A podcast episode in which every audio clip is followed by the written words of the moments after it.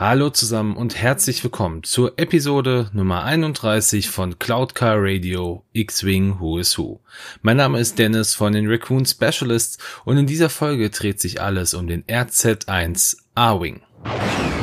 Der RZ1 A-Wing oder auch nur A-Wing genannt, der wurde von der Quad Systemtechnik gebaut und basierte auf einem Bauplan des R22 Sparehead Sternjägers. Dieser wurde gegen Ende der Klonkriege als direkter Nachfolger der Delta 7 Ether Sprites gebaut. Nach der Machtübernahme des Imperiums wurden die R-22 Spareheads vom Imperium nicht mehr verwendet und an die Regierung von Tamus An verkauft.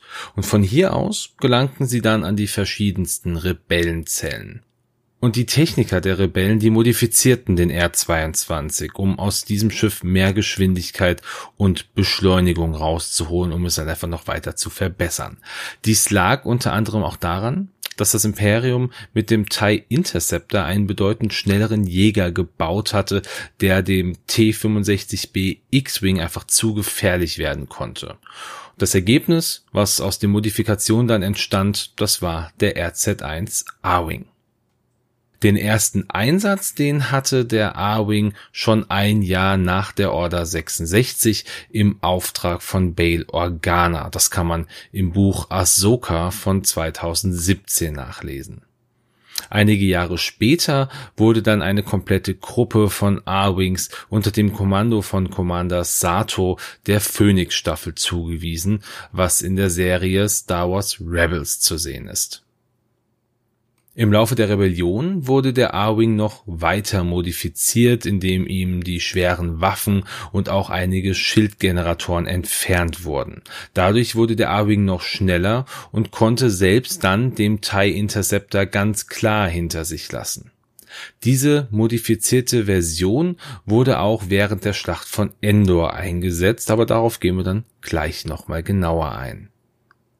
Nach der Schlacht von Endor begann die Quad Systemtechnik den RZ-1 weiterzuentwickeln und der daraus resultierende RZ-2 A-Wing, den kennen wir natürlich aus der Zeit des Widerstands.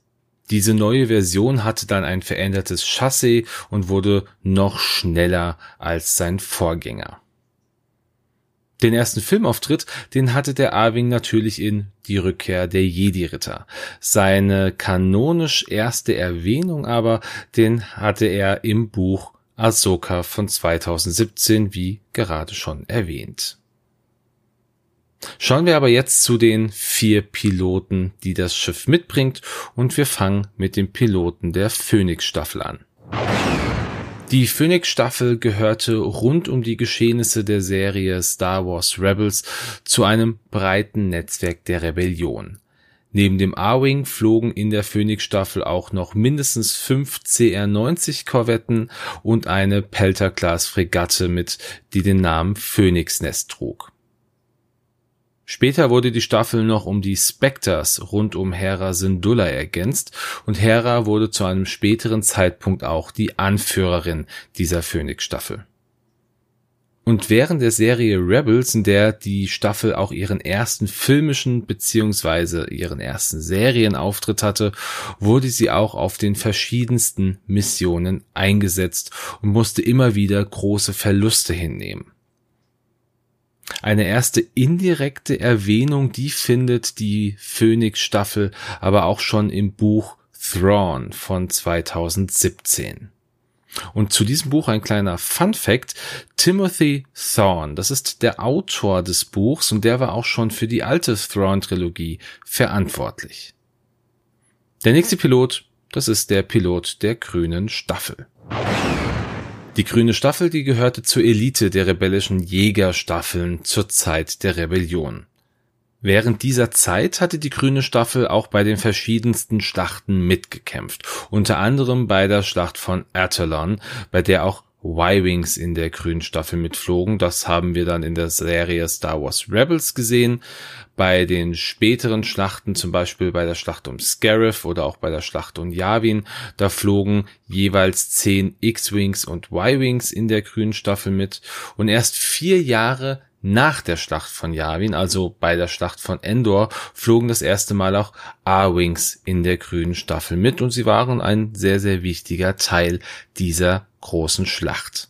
Das erste Mal, dass wir also einen A-Wing in der grünen Staffel sehen, das ist dann in Star Wars Episode 6, die Rückkehr der Jedi-Ritter.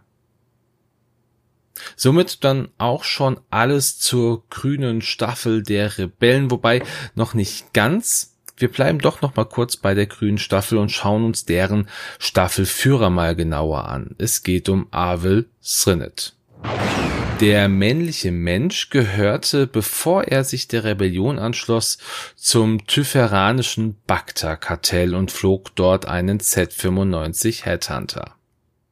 Während des Galaktischen Bürgerkriegs wurde er dann als Teil des Militärs der Rebellen zum Commander ernannt und ihm wurde das Kommando über die grüne Staffel übergeben, welche kurz vor der Schlacht von Endor zum großen Teil aus A-Wings bestand. Avil verbrachte mehr Zeit in einem A-Wing als jeder andere Pilot der Rebellen und hatte entsprechend die meiste Erfahrung mit dem Handling des Schiffs.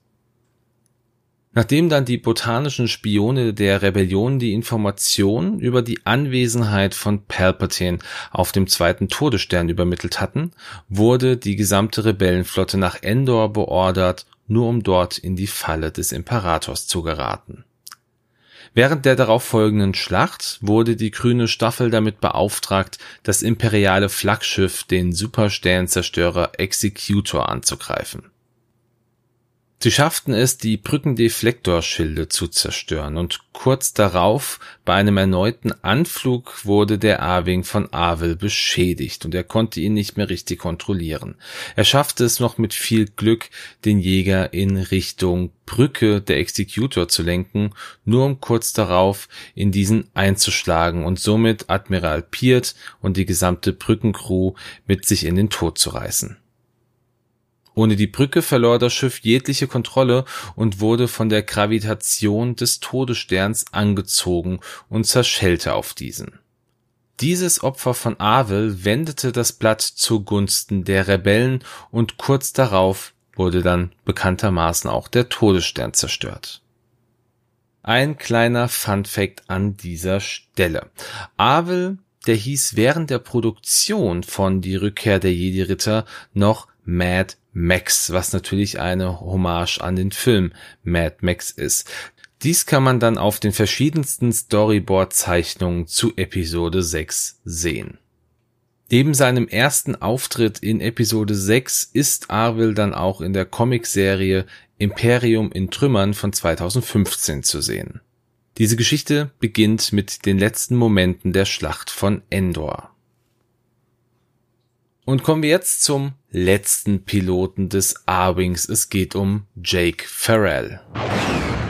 Auch er war ein männlicher Mensch und diente ursprünglich als Fluglehrer dem Imperium. Im Laufe der Zeit bemerkte er aber, dass er die jungen Piloten zu kaltblütigen Killern ausbildete und beschloss für sich selber, sich zurückzuziehen und in den Ruhestand zu gehen. Doch getrieben davon, wieder in das Cockpit eines Sternjägers zu steigen, schloss Jake sich dann später der Yellow Seven an, einer weiteren Rebellenzelle. Ihm wurde dann ein modifizierter R-22 Sparehead zugewiesen, da er als Fluglehrer ja besonders viel Erfahrung hatte und somit perfekt damit umgehen konnte. Einige Jahre später war Jake auch Teil der Schlacht um Endor und flog dort unter dem Rufzeichen Gold 4 einen A-Wing. Er war einer der Piloten, der zusammen mit Lando Calrissian und Wedge Antilles in den Todesstern reinflog. Und es war auch Jake, der den Befehl von Lando annahm, den Todesstern wieder zu verlassen, um einige TIE Fighter abzulenken. Seinen ersten Auftritt, den hatte Jake also in Episode 6. Doch dort wurde er ursprünglich nicht mal namentlich genannt und auch im Abspann nicht mal erwähnt. Später wurde er zwar dann im Legends-Universum oft erwähnt und fand auch seinen Platz in verschiedenen Büchern, Comics und Videospielen.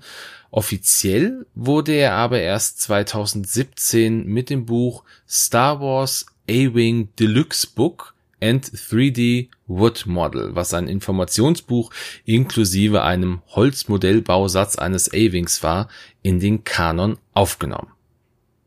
Ja, und dann haben wir jetzt auch schon alle Piloten dieses Schiffs wieder durchgearbeitet. Es ist heute mal eine sehr kurze Folge, gab ja nur vier Piloten, ist recht wenig, die Hintergrundstories sind auch gar nicht so detailliert ausgearbeitet, aber auch solche Folgen muss es einfach mal geben. Wie immer freue ich mich natürlich auch dieses Mal über eure Anmerkungen aller Art zu dieser Folge. Gerne über Facebook oder über den Discord-Channel von Games on Tables. Ähm, da findet ihr auch den Link in den Shoutouts an dieser Stelle. Und wir haben ja in dieser Welle gar nicht mehr so viele Schiffe, die noch besprochen werden können. Aber in Kürze erscheint ja dann auch bei uns in Deutschland endlich das Epic Game und dort gibt es ja auch Schiffe. Na, zwar keine Piloten, habe zumindest keine bisher gesehen, aber Titel, wie ich sehr spannend finde. Und vielleicht lässt sich daraus ja was machen. Wir können also an dieser Stelle gespannt sein. Worauf wir auch gespannt sein können, das ist ja der Release von den beiden neuen Schiffen in der aktuellen oder in der kommenden Welle, muss man sagen, und zwar die Fireball und Major von Rex FO Interceptor. Zu diesem haben wir auch noch ein Gewinnspiel auf unserer Facebook-Seite, in dem ihr ein von drei exklusiven Raccoon Specialists Würfelmatten gewinnen könnt. Da packe ich euch den Link auch nochmal in die Shoutouts, steht alles drin, was ihr machen müsst. Im Grunde geht es wirklich nur darum, mal eine Punkteschätzung abzugeben über den Major selber. Ähm, schaut einfach mal rein, wenn ihr Lust habt, wenn ihr es noch nicht gemacht habt. Also die Chancen stehen gut, dass man da was gewinnen kann. Also dann, wie immer, natürlich wünsche ich an dieser Stelle einen schönen Sonntag, einen tollen Start in die Woche oder einen schönen Tag, wann auch immer ihr diese Folge hört. Ich sage, macht's gut und ciao.